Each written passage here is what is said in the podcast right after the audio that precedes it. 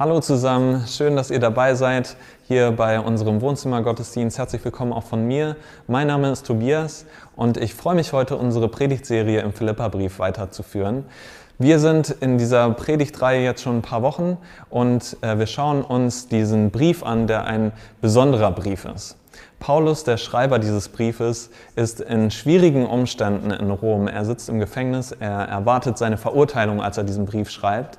Und dennoch schreibt er von dieser Freude, die ihn nicht mehr loslässt. Diese Freude, die er den Philippern wünscht und die er auch uns wünscht, die wir diesen Brief lesen.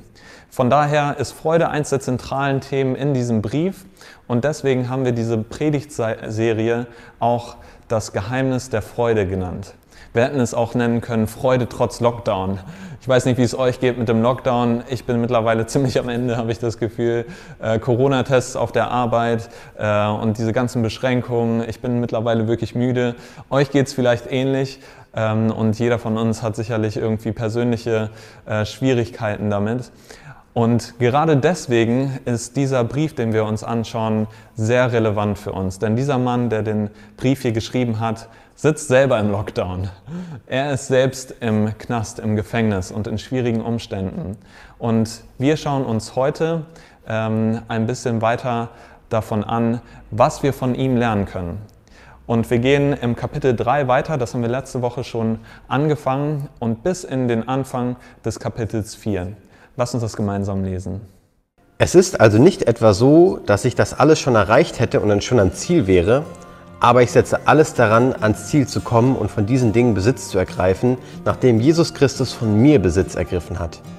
Geschwister, ich bilde mir nicht ein, das Ziel schon erreicht zu haben, eins aber tue ich. Ich lasse das, was hinter mir liegt, bewusst zurück, konzentriere mich völlig auf das, was vor mir liegt und laufe mit ganzer Kraft dem Ziel entgegen, um den Siegespreis zu bekommen den Preis, der in der Teilhabe an der himmlischen Welt besteht, zu der uns Gott durch Jesus Christus berufen hat. Wir alle, die der Glaube an Christus zu geistlich reifen Menschen gemacht hat, wollen uns ganz auf dieses Ziel ausrichten. Und wenn eure Einstellung in dem einen oder anderen Punkt davon abweicht, wird Gott euch auch darin die nötige Klarheit schenken. Doch von dem, was wir bereits erreicht haben, wollen wir uns auf keinen Fall wieder abbringen lassen. Folgt alle meinem Beispiel, Geschwister, und richtet euch auch an denen aus, deren Leben dem Vorbild entspricht, das ihr an uns habt. Viele leben nämlich ganz anders. Ich habe euch schon oft vor ihnen gewarnt und auch jetzt kann ich nur unter Tränen von ihnen reden. Sie sind Feinde des Kreuzes Christi und sie enden im Verderben. Ihr Gott sind ihre eigenen Begierden und sie sind stolz auf Dinge, für die sie sich eigentlich schämen müssten. Das Einzige, was sie interessiert, ist diese irdische Welt. Wir dagegen sind Bürger des Himmels und vom Himmel her erwarten wir auch unseren Retter, Jesus Christus den Herrn. Er wird unseren unvollkommenen Körper umwandeln und wird ihn seinen eigenen Körper gleich machen, der Gottes Herrlichkeit widerspiegelt. Er hat die Macht dazu, genauso wie er auch die Macht hat, das ganze Universum seiner Herrschaft zu unterstellen. Das soll also eure Einstellung sein, liebe Freunde. Haltet daher treu zum Herrn. Ihr seid doch meine Geschwister, die ich liebe und nach denen ich mich sehne. Ihr seid meine Freunde und meinen Siegeskranz, der Lohn für alle meine Mühe. Eins fällt auf, wenn man sich aufmerksam mit diesem Brief beschäftigt. Es geht hier um Sport. Genauer gesagt um Laufen.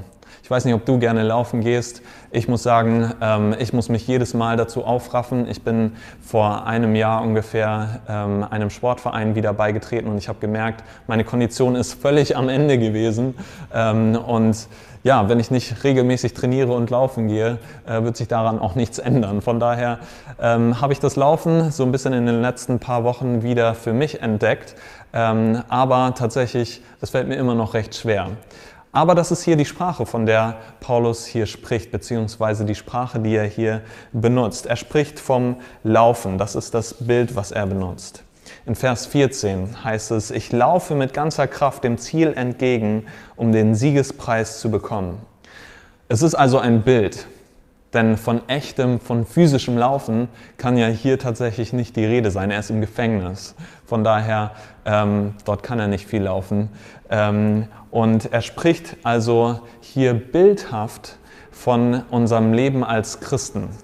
Er benutzt diesen Lauf, diesen Wettlauf als ein Bild, ähm, bildlich gesprochen, für unser Glaubensleben.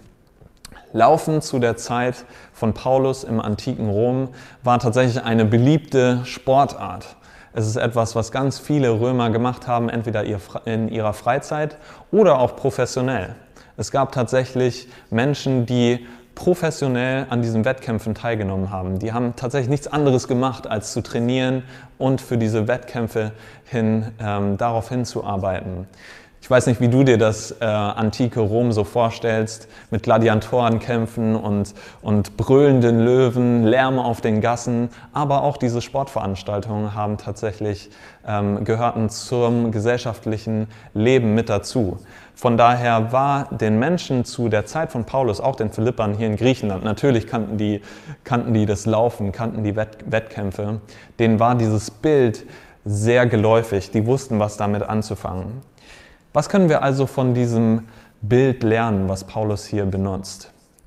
Wir können ein paar Tipps lernen, wie wir erfolgreiche Läufer des Glaubens sein können. Und das möchten wir uns jetzt ein bisschen genauer anschauen. Äh, wir werden also nicht chronologisch heute vorgehen, sondern ich habe mir drei Tipps herausgesucht, äh, die ich hier in diesem Text finden kann, die Paulus uns gibt als Läufer des Glaubens, wie wir diesen Lauf erfolgreich beenden können. Lass uns den ersten Tipp anschauen. Der erste Tipp ist, sei zielstrebig. Paulus sagt hier in Vers 12, aber ich setze alles daran, ans Ziel zu kommen. Das könnte auch aus einer Biografie von Michael Jordan stammen oder von einem Interview mit Cristiano Ronaldo oder so, aber nein, es kommt tatsächlich hier vom Apostel Paulus. Wörtlich sagt er sogar, ich jage diesem Ziel nach. Das ist die, die Sprache eines Jägers, der sein Ziel verfolgt. Und tatsächlich, das ist Paulus einmal gewesen. Paulus war einmal ein Jäger, er hat Christen gejagt, damals unter anderem Namen. Er hieß damals noch Saulus. Und Saulus war ein römischer Bürger, ein gebildeter Jude, gesetzestreu bis hinten gegen sozusagen. Das ist das, was Dave letzte Woche auch äh, schon gesagt hat, wie Paulus sich selber auch beschrieben hat. Und er lebte ungefähr zu der Zeit von Jesus und er hasste Christen. Er hat sie verabscheut. Denn diese Christen, diese neu aufkommende Bewegung, haben behauptet, dass dieser Jesus der von Gott gesandte Retter, der Messias sei, der gekreuzigt wurde erst letztens in Jerusalem und jetzt angeblich von den Toten auferstanden soll. Und diese gefährliche Lehre, diese Irrlehre, dieser Unsinn, dem musste Paulus doch ein Ende machen. Das war sein erklärtes Ziel. Er wollte diese Bewegung im Keim ersticken. Wir sehen das in Apostelgeschichte 8. Äh, Saulus hatte direkt mit dem Tod eines Christen namens Stephanus zu tun, äh, zu tun. Er war höchstwahrscheinlich sogar bei Stephanus Hinrichtung anwesend und er hatte dem Todesurteil von Stephanus äh, zugestimmt. Er war also fest davon überzeugt, dass er Gott einen großen Dienst erweisen würde, wenn er diese Christen verfolgen würde, wenn er ihnen den Garaus machen würde und diese ganze Bewegung komplett zunichte machen würde, bis zu diesem Tag. Dieser Tag, wo er eine Begegnung mit Jesus hat, dem auferstandenen Jesus, dieser Tag, der sein Leben, den weiteren Lauf seines Lebens für immer verändern äh, würde. Aus Saulus wird Paulus. Saulus war also ein Jäger, Paulus ist ein Jäger geblieben, nur dass sich sein Ziel komplett verändert hat das Ziel, was er erreichen wollte, das Ziel, was, wessen er nachjagen wollte, hat sich komplett geändert. Nach seiner Bekehrung hat sich das Objekt seiner Jagd geändert. Er hat ein neues Ziel bekommen. Das ist das, was hier steht in Vers 13. Er sagt hier, ich lasse das, was hinter mir liegt, bewusst zurück, konzentriere mich völlig auf das, was vor mir liegt und laufe mit ganzer Kraft dem Ziel entgegen, um den Siegespreis zu bekommen. Der Siegespreis, was ist das? Der Preis, der in der Teilhabe an der himmlischen Welt besteht, zu der uns Gott durch Jesus Christus berufen hat. Wörtlich ist hier von dem Ruf nach oben die Rede. Wir können uns das bildlich vorstellen.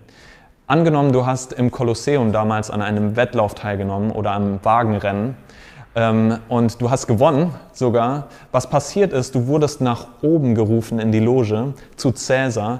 Die Menge jubelt und alles dröhnt und klatscht. Und ähm, du wirst in diese Loge gerufen und bekommst diesen Siegeskranz von Cäsar überreicht. Was hörst du ihn sagen? Hier ist der Siegespreis für den fleißigsten Arbeiter, die liebevollste Mutter, der kreativste Kopf, der treueste Mitarbeiter, der fähigste Musiker, der beste Leiter. Was ist es, was du ihn sagen hörst? Wofür rennst du? Wofür rennst du? Welchem Ziel rennst du entgegen? Erfüllung? Ein bestimmter Traum vielleicht? Eine eigene Wohnung, das eigene Auto oder Motorrad? Oder was ist es? Wo, was ist dein Ziel, worauf du hinaussteuerst? Vielleicht der nächste Schritt in der Karriereleiter oder eine Partnerschaft oder was auch immer es sein mag. Das sind tolle Dinge. Paulus sagt aber, ich habe etwas viel Besseres gefunden. Paulus sagt aber, das, was ich gefunden habe, das vergeht nicht mehr. Ich habe Jesus gefunden. Seit meiner Bekehrung, seitdem Jesus mir begegnet ist, hat sich mein Ziel komplett verändert. Ich habe dieses Ziel gefunden, die himmlische Welt, zu der uns Gott durch Jesus Christus berufen hat. Ich habe etwas gefunden, was nicht mehr vergeht. Ein Schatz aus ewigem Gold. Philippa 3, Vers 8 bis 9. Jesus Christus, meinen Herrn, zu kennen, ist etwas so unüberbietbar Großes, dass ich, wenn ich mich auf irgendetwas anderes verlassen würde, nur verlieren könnte. Denn der Gewinn, nach dem ich strebe, ist Christus. Es ist mein tiefster Wunsch, mit ihm verbunden zu sein. Und wie überzeugend, wie wunderschön, wie kostbar muss dieser neue Preis sein, den Paulus jetzt hat, den er gefunden hat, den jemand wie Saulus zu einer solchen Umkehr bewegt hat. Paulus sagt, mein Ziel ist Jesus. Mein Preis ist Jesus. Alles andere ist mir mittlerweile völlig egal. Ich habe gelernt, zufrieden zu sein, egal ob ich arm bin oder reich bin, ob es mir gerade gut geht oder nicht gut geht, ob ich frei bin oder im Gefängnis. Ist mir völlig egal. Mein Preis ist Jesus. Und dafür laufe ich. Das ist jetzt mein neues Ziel. Und ich habe dieses Ziel selber gefunden. Mein Preis ist auch Jesus. Jesus ist das, worauf ich zulaufe. Ich habe eine Entscheidung getroffen, ihm zu folgen. Aber ich weiß auch, dass es dort Dinge gibt, die mich von meinem Lauf abhalten wollen. Die mich davon abhalten wollen, diesem Ziel nachzujagen. Viele von euch kennen vielleicht diese Geschichte von Odysseus. Äh, das ist ein Held aus der griechischen Mythologie. Und der hatte ganz schön viele Herausforderungen, denen er sich stellen musste. Eine dieser Herausforderungen waren die Sirenen. Sirenen nicht im Sinne von Polizei oder, oder Feuerwehr oder sonst irgendetwas, sondern die Sirenen waren Fabelwesen, die, deren Gesang so verlockend und so schön und so betörend war, dass die Seeleute, die diesen Gesang gehört haben, von ihrem Kurs abgewichen sind und zu Tode kamen. Das war der ganze Sinn von diesen Sirenen. Und so geht mir das manchmal auch, dass ich das Gefühl habe, oh, ich höre irgendwas. Oh, was ist das? Schnell hinterher. Das ist verlockend, das ist verführerisch. Das ist das Beste, ich möchte da hinterher. Und dann, wenn ich dem aber gefolgt bin für längere Zeit, merke ich, nee, irgendwie war es das nicht. Ich bin vom Ziel abgekommen. Vielleicht kennst du diese Dinge ja auch. Ich kenne das sehr gut. Zum Beispiel, für mich ist es, etwas erreichen zu wollen. Ähm, hart dafür zu arbeiten und manchmal bin ich so darauf fixiert, irgendwie dieses Ziel zu erreichen, was ich mir gesteckt habe, dass, dass ich irgendwie abkomme. Das ist etwas, was mich von Jesus wegziehen möchte. Und ich fast das Gefühl habe, ah, ich, ich mache das einfach nur für mich. Äh, und Jesus ist gefühlt, keine Ahnung, aus den Augen verloren. Die Schwierigkeit daran ist, dass es uns alleine häufig nicht auffällt, wenn wir vom Kurs abkommen. Deswegen gibt Paulus uns hier zwei Tipps, auf die ich ganz kurz eingehen möchte, äh, die uns helfen können, auf Kurs zu bleiben. Der erste Tipp ist Vorbilder. Vers 17, hier steht sogar explizit, richtet euch auch an denen aus, deren Leben dem Vorbild entspricht, das ihr an uns habt.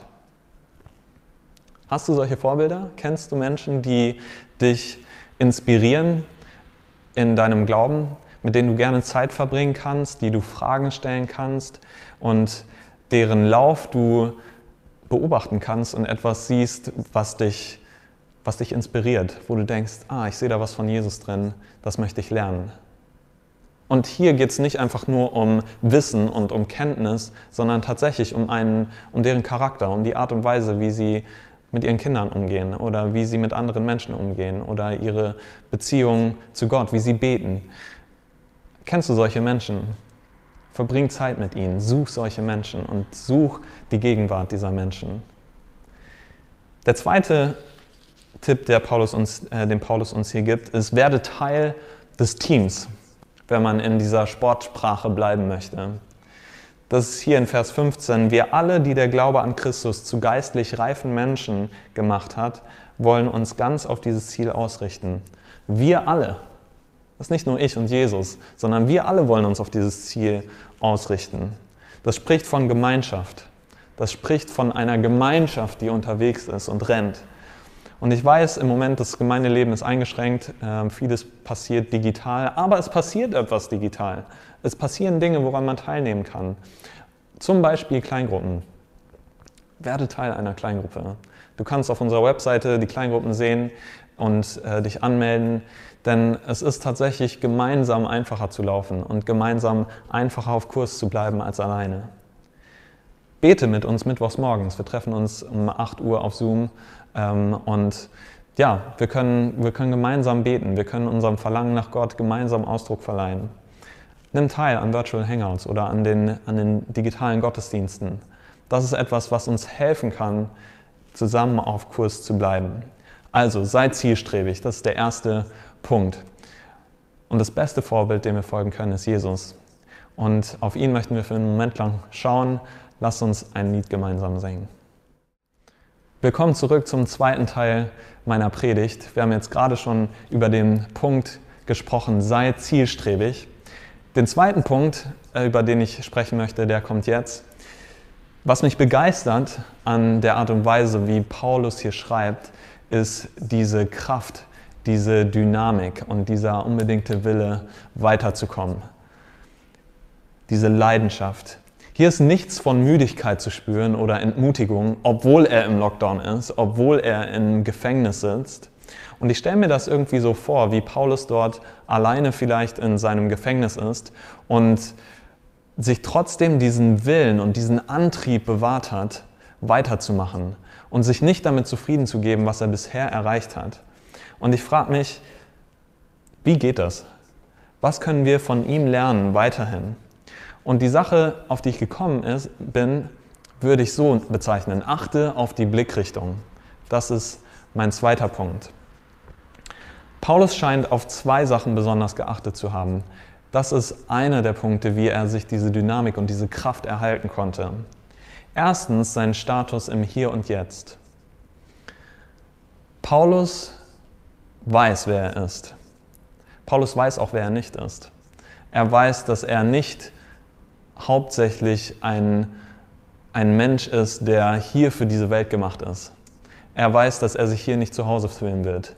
Dass es hier immer Dinge geben wird, die schwierig sind, Herausforderungen und immer irgendwas ist, wo wir denken, mm, so richtig sind wir nicht hier zu Hause. Vielleicht kennst du dieses Gefühl hier auch, irgendwie nicht so ganz hier reinzupassen und dich so zu denken, nee, irgendwie, ähm, so gut es auch sein mag, irgendwie so ganz richtig zufrieden werde ich hier nicht. Paulus sagt, wir sind Bürger des Himmels in Vers 20. Paulus war ein römischer Bürger. Paulus wusste, was es bedeutet, dieses Privileg inne zu haben, eine echte Staatsbürgerschaft zu haben, eine Bürgerschaft zu haben, Teil von einem äh, bestimmten, ähm, von einer bestimmten Organisation, von einem Staat zu sein. Und dennoch sagt er, all diese Privilegien, die ich vielleicht habe, Sie sind gar nichts dagegen zu dem, was ich wirklich habe im Himmel, zu dem, was ich dort gefunden habe, zu meinem himmlischen Bürgerrecht. Wir sind Bürger des Himmels, nicht zuallererst Menschen, die hier für diese Erde gemacht sind. Wir sehen das hier in Hebräer 13, Vers 14, denn hier auf der Erde gibt es keinen Ort, der wirklich unsere Heimat wäre und wo wir für immer bleiben könnten. Unsere ganze Sehnsucht gilt jener zukünftigen Stadt, zu der wir unterwegs sind. Wir sollten also nicht überrascht sein, wenn wir uns hier an diesem Ort in dieser Zeit nicht so ganz wohlfühlen. Der zweite Punkt, und über den möchte ich etwas länger sprechen, ist Glaube an das, was Gott noch machen wird. Wir sehen das hier in Vers 21. Er wird unseren unvollkommenen Körper umwandeln und wird ihn und wird ihn seinem eigenen Körper gleich machen, der Gottes Herrlichkeit widerspiegelt. Er hat die Macht dazu, genauso wie er auch die Macht hat, das ganze Universum seiner Herrschaft zu unterstellen. Glaube schaut nach vorne. Glaube schaut darauf, was Gott noch tun wird. Lebendiger Glaube ist etwas, was zutiefst an der Zukunft ausgerichtet ist. Ja, ich weiß, auch im Hier und Jetzt und ja, unser Glaube basiert auch auf Dingen, die in der Vergangenheit passiert sind, im Zentrum das Kreuz. Aber ein lebendiger Glaube ähm, ist, ist zukünftig ausgerichtet auf die Versprechen Gottes, auf das, was Gott versprochen hat, noch zu tun. Der Blick zurück wird für ein Leben des Glaubens nicht ausreichen. Der Blick zurück ähm, wird nicht ausreichen dafür, wenn wir Risiken eingehen wollen, wenn wir etwas erreichen möchten für Jesus, wenn wir ähm, nach vorne gehen möchten, denn Gott will etwas Neues machen. Gott ist kreativ. Gott will Dinge tun, die er in der Vergangenheit noch nicht gemacht hat, sondern er hat Neues für uns morgen und jetzt gleich in dem nächsten Moment, während ich noch spreche. Gott hat es versprochen Gott hat viele Dinge versprochen und Glaube ist, wenn wir diese Versprechen lernen anzuwenden und damit weiterzugehen und nicht immer in die Vergangenheit zu gucken. Das ist das, was die Dynamik von Paulus ausmacht.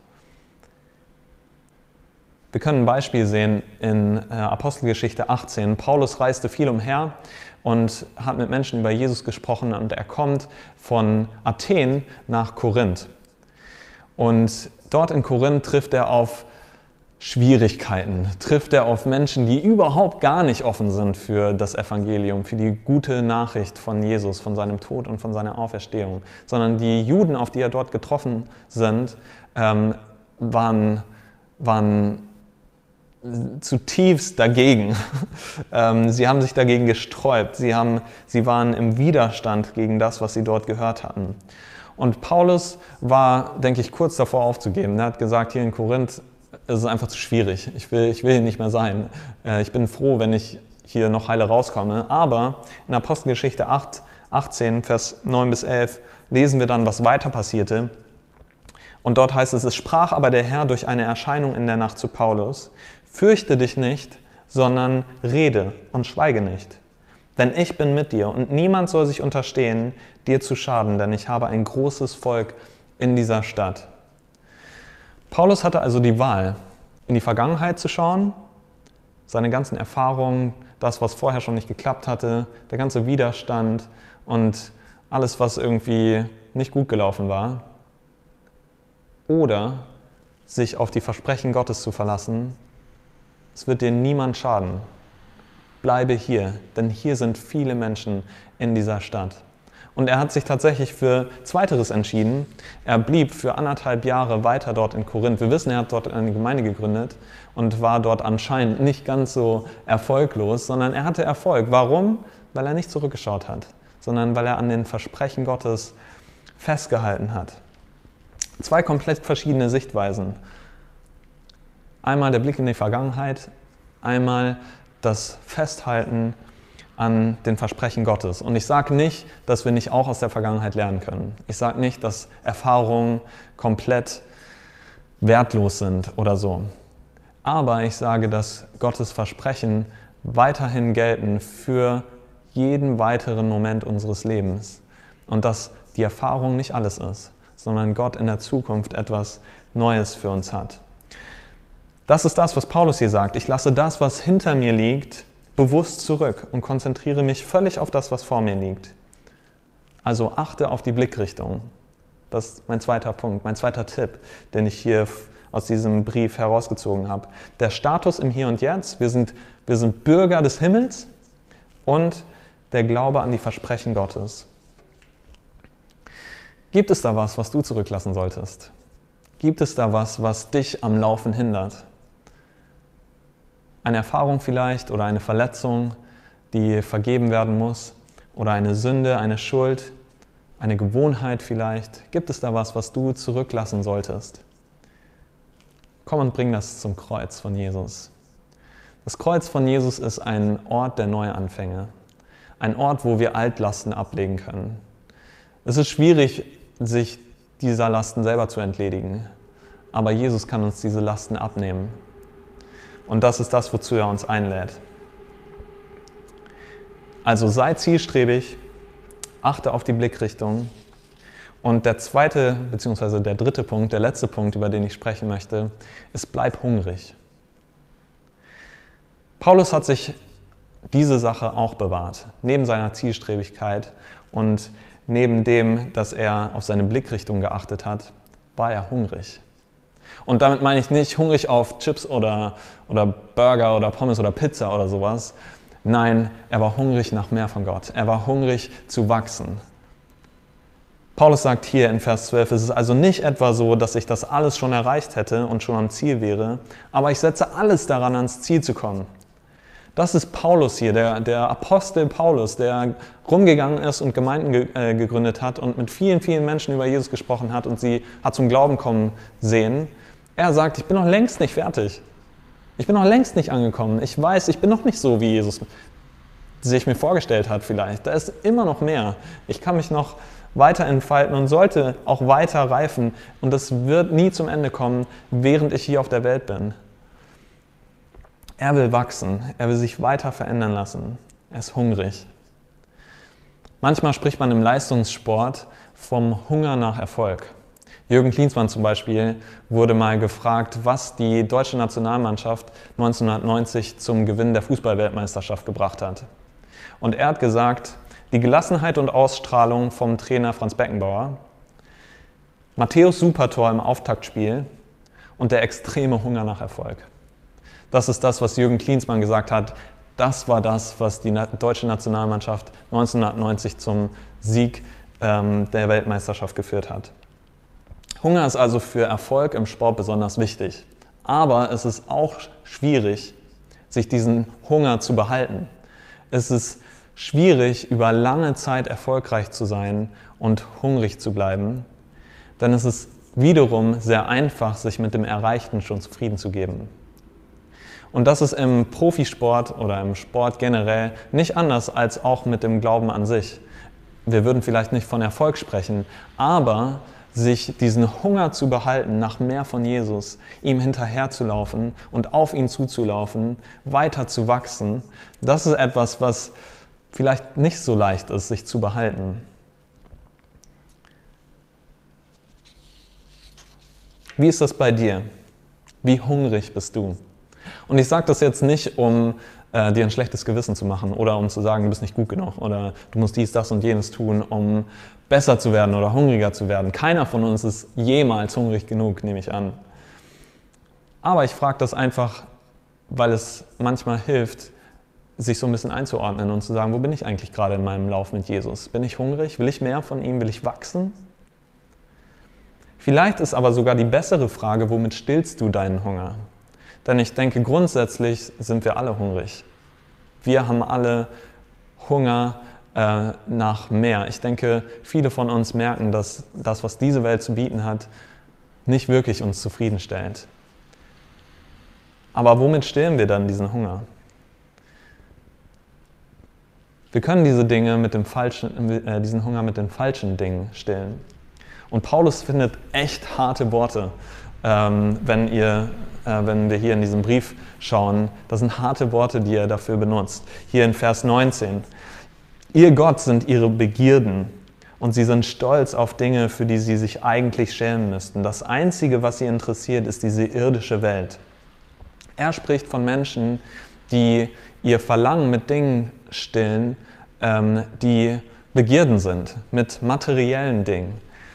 Er spricht sogar von Dingen, äh, von Menschen, die diese Dinge zu ihrem Gott erheben. Im Original heißt es, ihr Gott ist ihr Bauch. Das ist irgendwie ein witziger, äh, eine witzige Redewendung, finde ich. Ihr Gott ist ihr Bauch, irgendwie, ähm, wenn man sich das vorstellt. Aber der Bauch ist etwas Wunderbares. Essen ist etwas Wunderbares. Unsere menschlichen Bedürfnisse sind etwas Wunderbares. Wir sind damit gemacht worden und da ist überhaupt gar nichts verkehrt dran. Aber sie können zu etwas Schrecklichem werden, wenn wir versuchen, unsere Bedürfnisse ähm, wenn wir äh, versuchen, um diese Lehre in uns mit Dingen zu füllen, die vergänglich sind, die letztendlich nicht zufrieden machen, weil sie uns abhängig machen können, zumindest. Sie können dazu führen, dass wir anstatt wirklich gesättigt zu werden, nur noch hungriger werden und nur noch durstiger werden und nur noch mehr wollen. Ein bisschen wie McDonald's. Irgendwie man isst und isst und irgendwie hat man nicht das Gefühl, wirklich satt zu werden. So sollt ihr nicht sein, sagt Paulus. Denn diese Dinge können dazu führen, so gut sie auch sein mögen, nichts davon ist falsch, aber diese Dinge können dazu führen, dass wir weniger Hunger nach himmlischen Dingen empfinden. Also es ist wichtig, auf unsere Ernährung zu achten. So wie ein Sportler gute Nahrung braucht, brauchen wir das auch als Christen. Nur dass wir sozusagen von geistlicher Nahrung sprechen. Dass unsere Seele gestärkt werden sollte.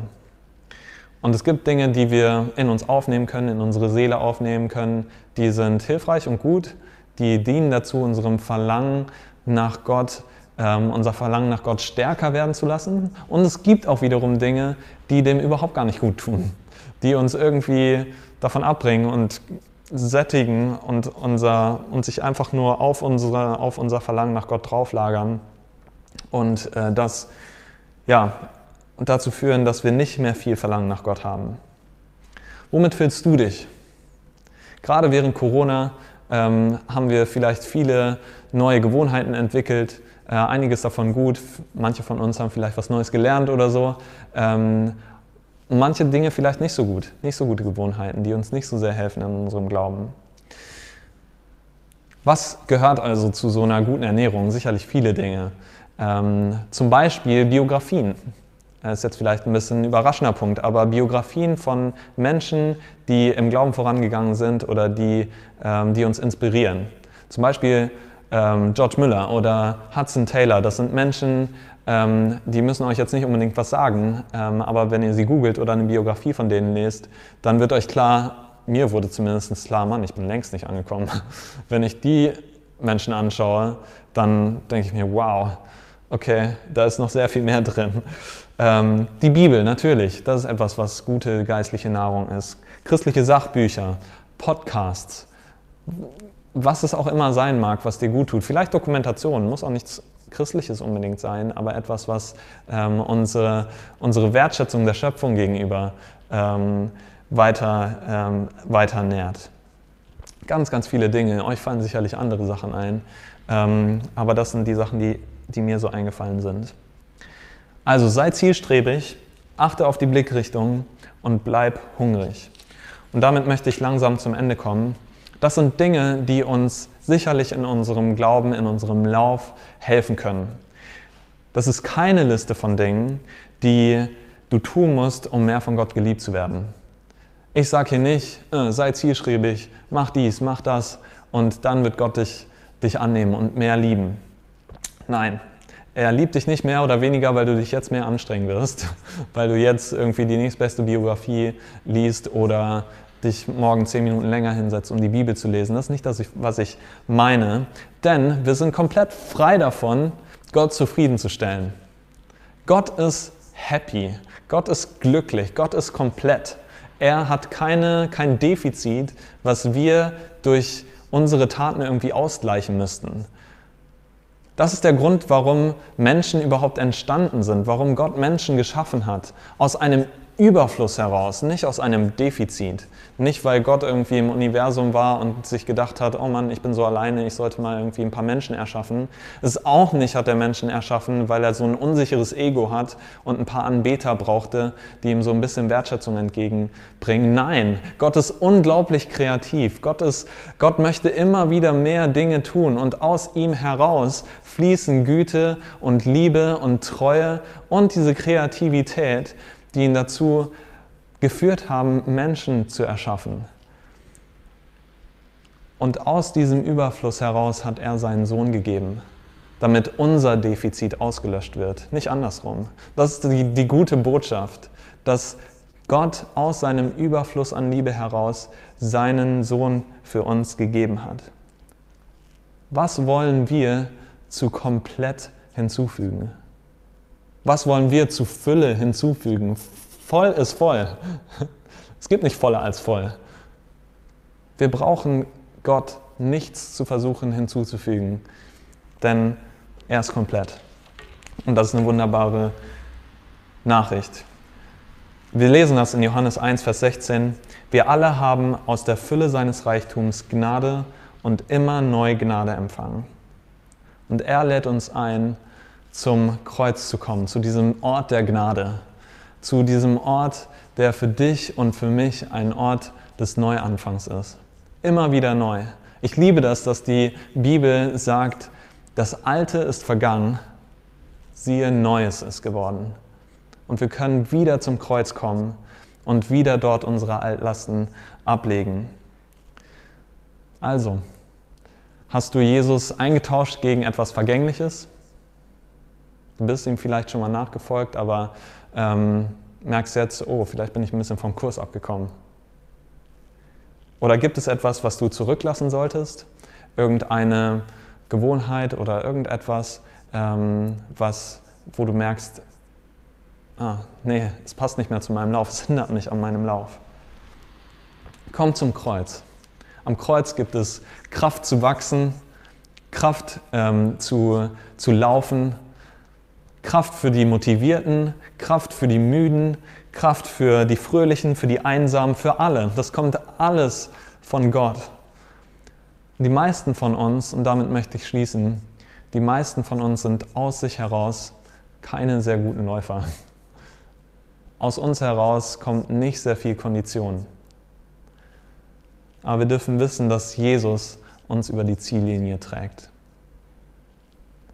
Philippa 1, Vers 6 heißt, ich bin überzeugt, dass der, der etwas so Gutes in eurem Leben angefangen hat, dieses Werk auch weiterführen wird und bis zu jedem großen Tag zum Abschluss bringen wird, an dem Jesus Christus wiederkommt.